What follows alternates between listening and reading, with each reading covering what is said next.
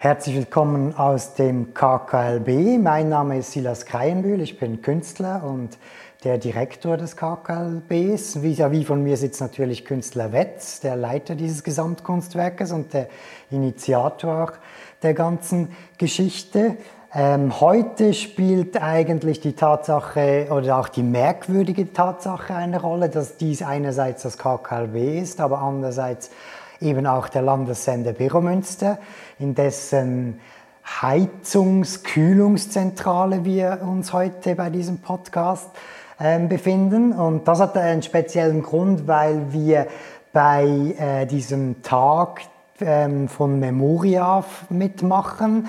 Das ist ein Engagement, das auf das audiovisuelle Erbe der Schweiz aufmerksam macht. Und wir sind da nicht direkt betroffen in dem Sinne, ähm, dass wir über ein audiovisuelles Erbe verfügen. Aber der Landessender Beromünster, in dem wir uns eben befinden, hat natürlich in der Geschichte der Schweiz in den letzten 90 Jahren eine sehr entscheidende Rolle in der Verbreitung eines Großteiles dieses Erbes eine sehr wichtige Rolle gespielt. Und wir haben natürlich in den letzten zehn Jahren, in denen es dieses ähm, Erfolgsprojekt KKLB bereits gibt, ähm, natürlich ganz viele Geschichten mitgekriegt, ähm, Erzählungen mitgekriegt von Menschen, die uns besucht haben, die uns ähm, Erlebnisse auch erzählt haben, die sie mit oder rund um diesen Landessender Münster hatten oder mitgekriegt haben.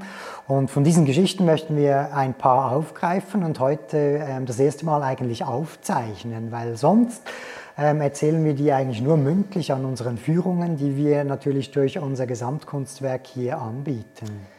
Also wir haben gemerkt, dass die Komplexität dieses äh, Gebäudes, also dieses äh, Gedächtnis, es ist ein Gedächtnis der Eidgenossenschaft, das haben wir gemerkt. Es ist, äh, die, es ist eine Gedenkstätte für viele äh, Leute, die verfolgt wurden. Es ist, eine, es ist auch ein Haus der Superlativen. Es hat sehr viele Superlativen.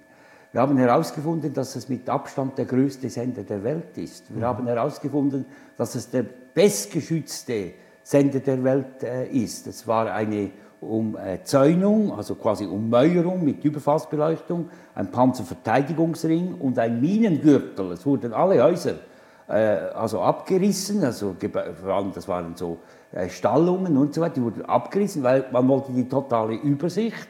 Und so ist die größte zusammenhängende Landwirtschaft entstanden und so weiter und so weiter. Also diese Superlativen gehen weiter.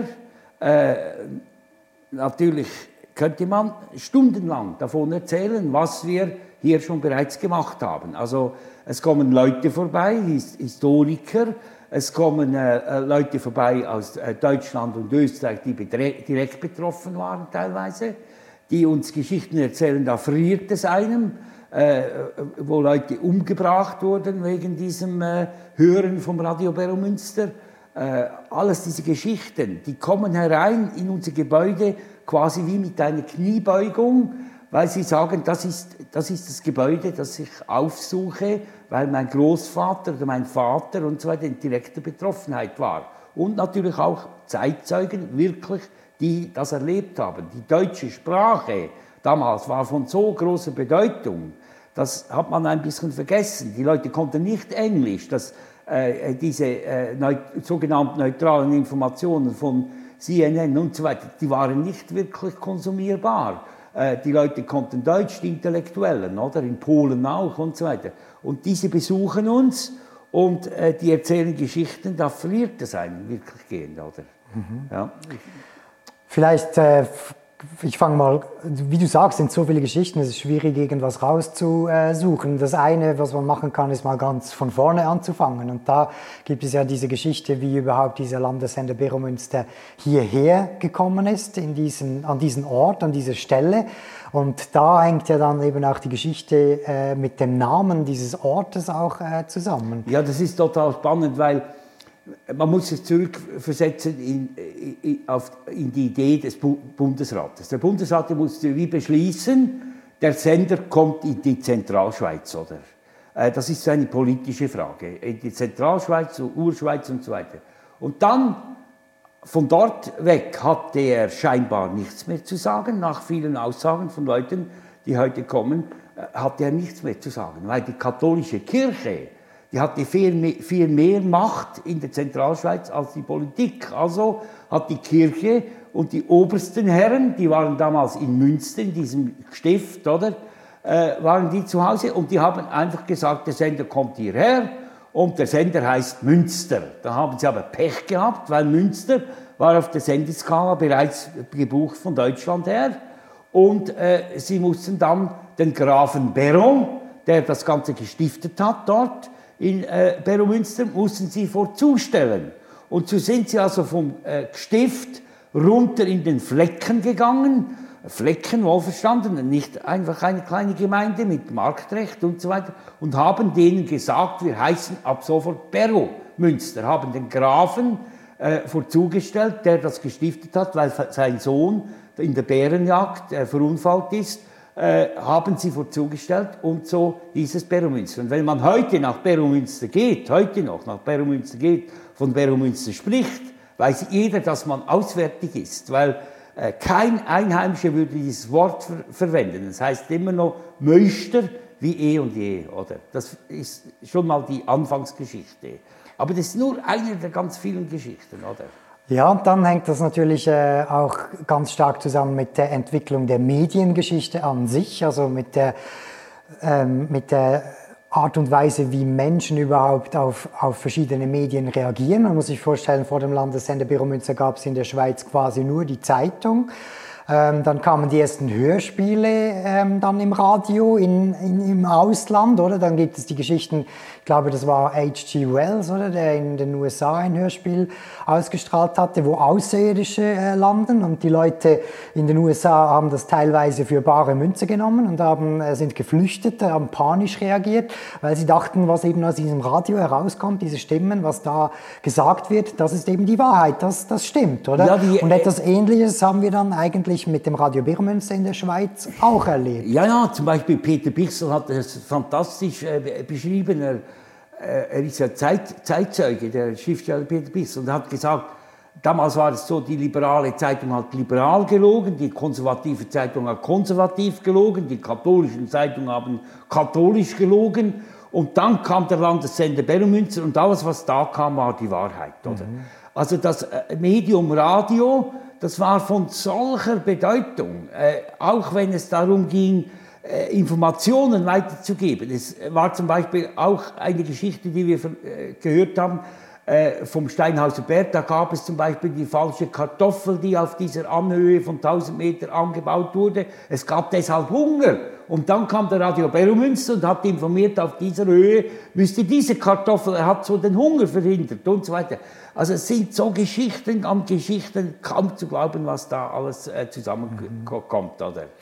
Ja, und dann, äh, wenn wir halt jetzt im Schnelltempo durchgehen, aber dann kam der, der Zweite Weltkrieg, der natürlich für sich wieder für noch einmal eine Riesenfülle von Geschichten äh, gesorgt hat, die wir natürlich auch noch teilweise eins zu eins mitkriegen. Ich äh, erinnere mich beispielsweise an einen Brief, den wir bekommen haben von einem Mann, der damals äh, in Deutschland zur Schule ging, äh, ein kleiner Junge war.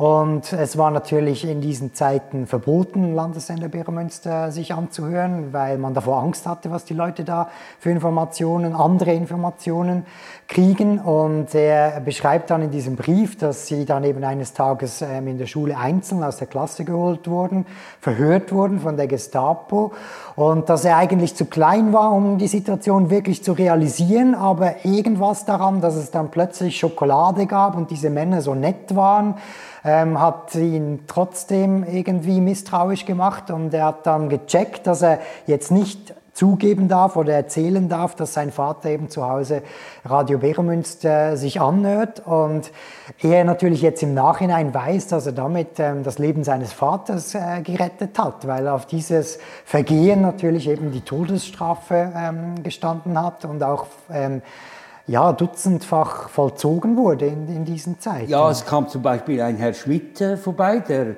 äh, mitbekommen hat, wie sein äh, Vater äh, ermordet wurde mit einem Genickschuss. Er musste sogar, wie seine Kollegen, die beim Radio Bermünster hören, erwischt worden sind, musste er sein Grab in einem sehr trockenen Boden selber mit Pickel und Schaufel ausheben. Er musste da hinknien, äh, Genickschuss und ein Riesenschlag äh, vom Stiefel und da ist, so ist er im Grab gelandet. Oder? Also solche Geschichten, äh, die erleben wir hier, die werden hier erzählt. Es ist eine unglaubliche Sache, oder, wenn man äh, das genau überlegt. Es ist ein Kommunikationsdenkmal erster Güte, das wissen wir heute. Und die vielen historischen Gruppen, die vorbeikommen, die können sich kaum satt hören. Oder die haben die Informationen, die wir unterdessen in zehn Jahren zusammen haben. Wir feiern ja nächstes Jahr das 100 Jahr Jubiläum im 2021, weil wir zählen zusammen 90 Jahre Landessender und 10 Jahre KKLB. Und dieses 100 Jahre Jubiläum, wo wir dann mit viel Blumen äh, für die Kunst äh, feiern, dort werden die, diese Geschichten weiterhin aktiv sein, weil die Geschichten, die Leute kommen schon mit der Erwartung zu uns, äh, ein paar Landessendergeschichten zu hören, weil die sind so spannend, oder? Mhm. Ja. Ähm, ja, weitere Geschichten gibt es natürlich oder hängen auch mit diesem Raum zusammen, in dem wir uns jetzt hier befinden oder den wir gewählt haben, auch für diesen Podcast. Das ist, äh, wie ich schon am Anfang kurz angetönt habe, die Heizungs- oder die, die äh, Kühlungszentrale. Man, man kann das hier noch ein bisschen so mitkriegen, wie das äh, hier im Landesende Beromünster eben so war. Es war ein sehr technisches, technisch ausgelegtes ähm, Gebäude. Hier waren also auch keine Radiostudios, wie viele Menschen äh, meinen. Aber es war eben so, dass äh, durch die ständige Erweiterung dieser Anlage, was dann eben auch wieder mit den Algerien beispielsweise zusammenhängt, ähm, die Wärme, die Abwärme ständig gestiegen ist in diesem Gebäude. Und so ist eine extreme ähm, Hitze entstanden, die man wieder abführen musste. Und das hat natürlich auch wieder ganz viele äh, Geschichten ausgelöst, von denen wir auch ähm, eine eigentlich hat, ähm, ähm, anhand dieses Blattes erzählen können, das du mitgebracht hast. Ja, das Blatt ist natürlich wunderbar. Wir haben Originale des damaligen Gummibaums. Da muss man zuerst sagen, dass die äh, Ingenieure hier ihr Hobby ausführen konnten. Da, warum das? Weil man hat eines Tages gemerkt, man ist der beste Sender der Welt. Man hat äh, die besten Informationen dank Fundalis, das beste Korrespondentennetz, das ist bis heute aufrechterhalten mit Echo der Zeit. Immer wieder eine äh, vielgelobte Sendung. Äh, und diese Weltmeisterlichkeit in der Information ging weiter in der Unterhaltung. Man hat da keine Schallplatten gespielt wie andere Sender, die waren zu schlecht in der Qualität.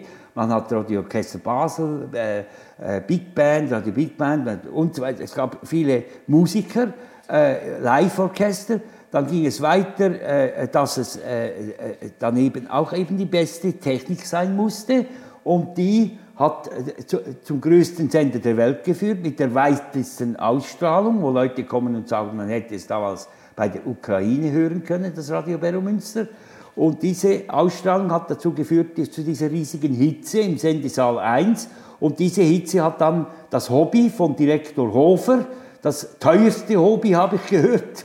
Es gab ja Hobbys wie Schreinerei, Schlosserei, Autogarage, weil die Ingenieure mussten beschäftigt sein. Es waren zu viele Leute hier. Warum? Der beste Sender der Welt musste im Notfall sofort eingegriffen werden können. Also die zu vielen Leute hatten ihr Hobby gemacht und Ingenieur Hofer hat Gummibäume gezüchtet. Und die waren in einer solchen riesigen Menge vorhanden. Im Sendesaal 1, die habe ich noch selber gesehen. Und die Gummibäume haben ab und zu ein Blatt verloren und die sind dann mit den Bewegungsmeldern, ganz, ganze Haus plus der Außenbereich mal unter Bewegungsmelder äh, und deren Kommandoraum hat vielleicht nicht gemerkt, gerade dass dieses Blatt heruntergefallen ist und konnte so den Alarm nicht rausnehmen, sondern der Alarm ging raus und dann kam die Spezialtruppe der Polizei mit Maschinengewehren im Anschlag, oder? äh, und sind hierher gekommen. Das war ein sehr teures Hobby. 18 Mal sei das der Fall gewesen, wegen dem Gummibaum. Ja, ja, und dann hat das, oder diese Geschichte hängt damit zusammen, dass als wir hierher gekommen sind vor zehn Jahren natürlich keine Heizung vorgefunden haben, sondern eben es gab diesen Raum hier mit dem ganzen Kühlsystem. Und so ähm, war das ja schon äh, früh eigentlich deine Idee, auch bei den Vorgängerprojekten, eben auch ähm, energietechnisch ähm, ähm, autark zu sein oder da auch äh, speziell einen Schwerpunkt drauf zu legen.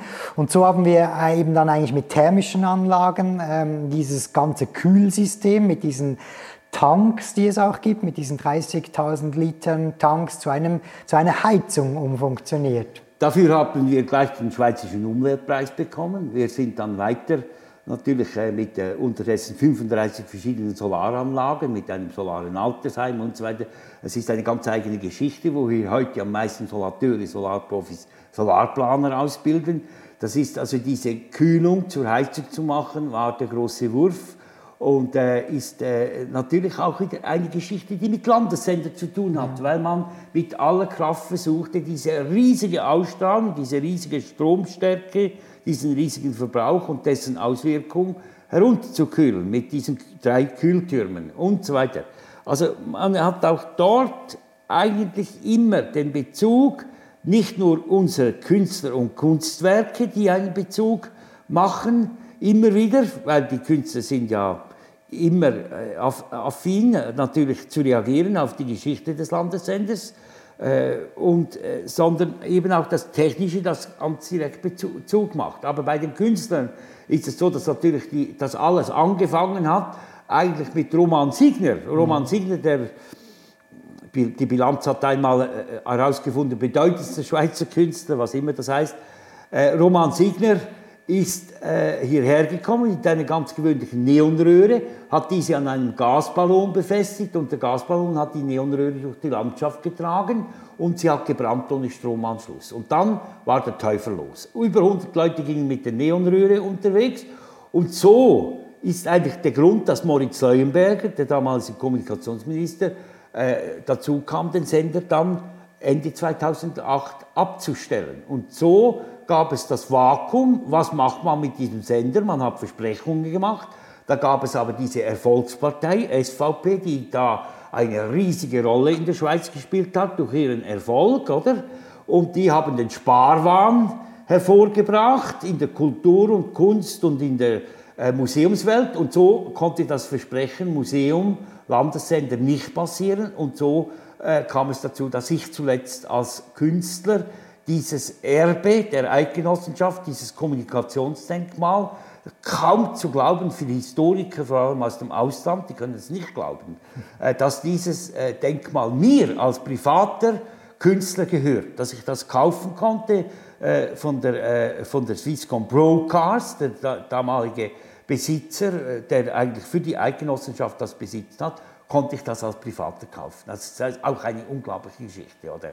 Wie kam es so weit, dass die Schweiz eigentlich so schwach wurde, ihr äh, großes Denkmal der Kommunikation, äh, vor allem wenn man eben dann in jüdischen Kreisen und so weiter schaut, ein solch wichtiges Gebäude äh, einen Privaten verscherbelt, oder? Das ist auch eine Riesengeschichte.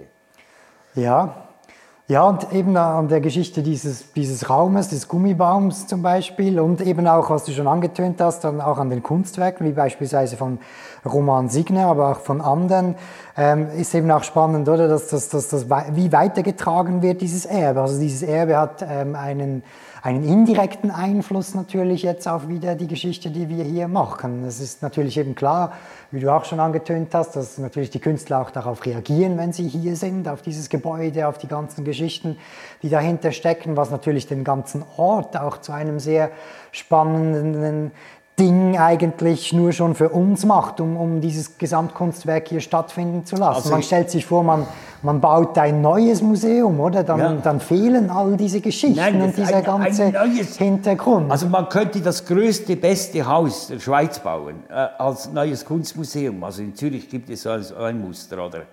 Du hast niemals einen solchen Wert. Das ist gar nicht möglich, oder?